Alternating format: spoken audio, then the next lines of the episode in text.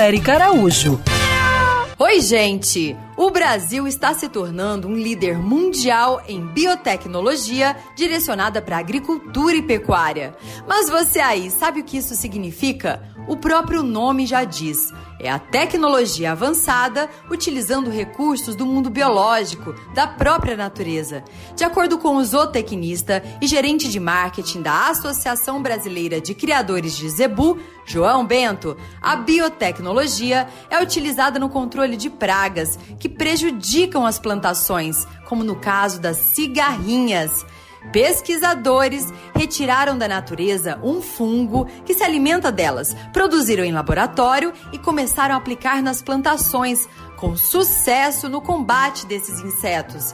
E já estão sendo feitas análises desse fungo para o controle biológico de carrapatos e da mosca do chifre. Ao invés de usar um produto químico, um veneno, como você utiliza para matar baratas, a biotecnologia oferece soluções que são amigas da natureza. Por exemplo, esse fungo não afeta as aves que se alimentam das cigarrinhas não afeta as abelhas ou os animais do campo, como os bovinos, e nem contamina o solo.